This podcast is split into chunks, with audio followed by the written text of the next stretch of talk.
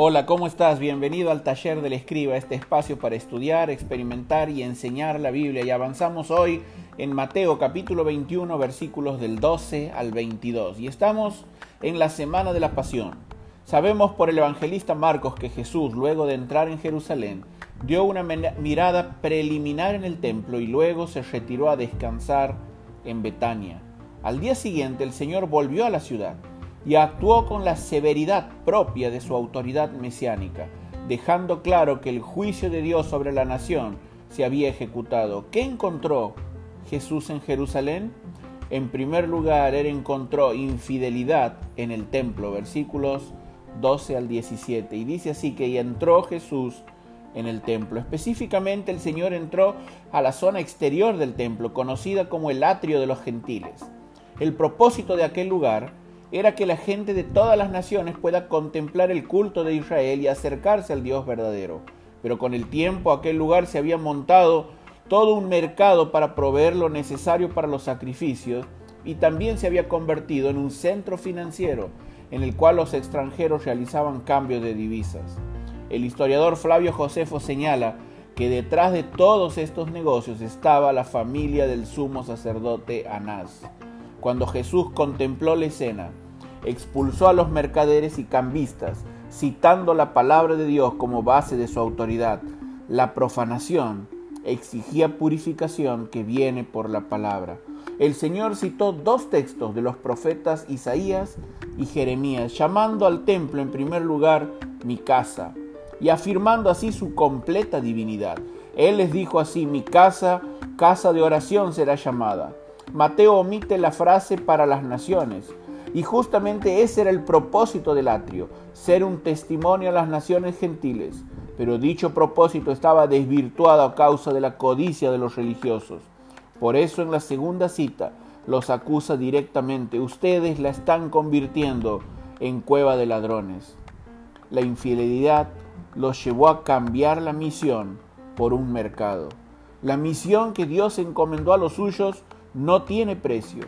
Israel y sus rituales vacíos fallaron en alcanzar a las naciones para Dios, pero hoy la iglesia tiene la oportunidad de ser fiel a la misión que Jesús le encomendó, de ir y hacer discípulos a todas las naciones, literalmente toda etnia, toda raza, toda nación, toda criatura, escuchando el Evangelio por medio de un amigo en términos que los pueda entender.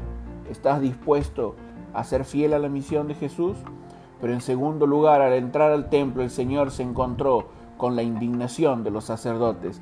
Todo el sacerdocio estaba corrompido por los celos y la codicia, más interesados en el dinero que en la devoción. Y en su indignación las autoridades religiosas cerraron su corazón para no ver las sanaciones de ciegos y cojos y para no oír las alabanzas de los muchachos.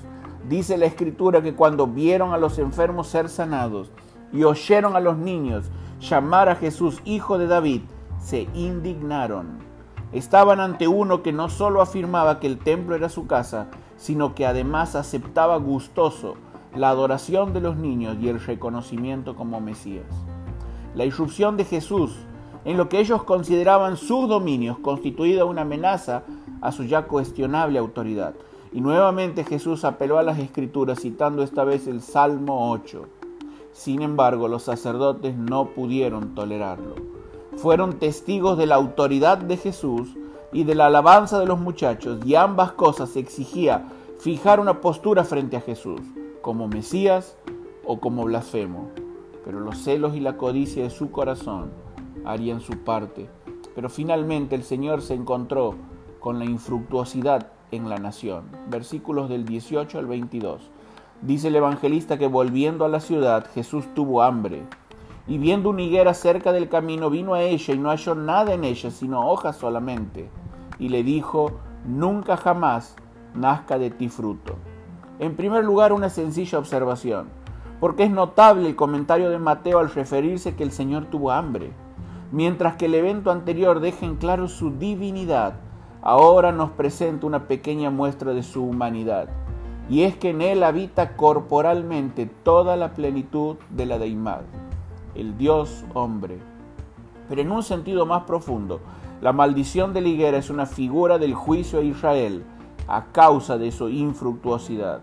Al igual que la higuera, Israel tenía hojas sin fruto, apariencias e hipocresía, ambas cosas que desataron el juicio de Dios sobre la nación a manos de Tito en el año 70. Pero qué doloroso es saber que la iglesia de Dios no es inmune a las apariencias. Pablo alertó a Timoteo diciendo que en los últimos tiempos habrá hombres amadores de los deleites más que de Dios, que tendrán apariencia de piedad. Dios no se deja impresionar por las apariencias. Dios no mira lo que mira el hombre, sino que mira el corazón. Por eso ya finalizando quiero preguntarte, ¿qué encuentra Dios cuando mira tu corazón? ¿Apariencias o fruto que le satisfaga? Espero que hayas disfrutado este tiempo en el taller del escriba, un espacio para estudiar, experimentar y enseñar la Biblia. Que Dios te bendiga. Te saluda David Ojeda.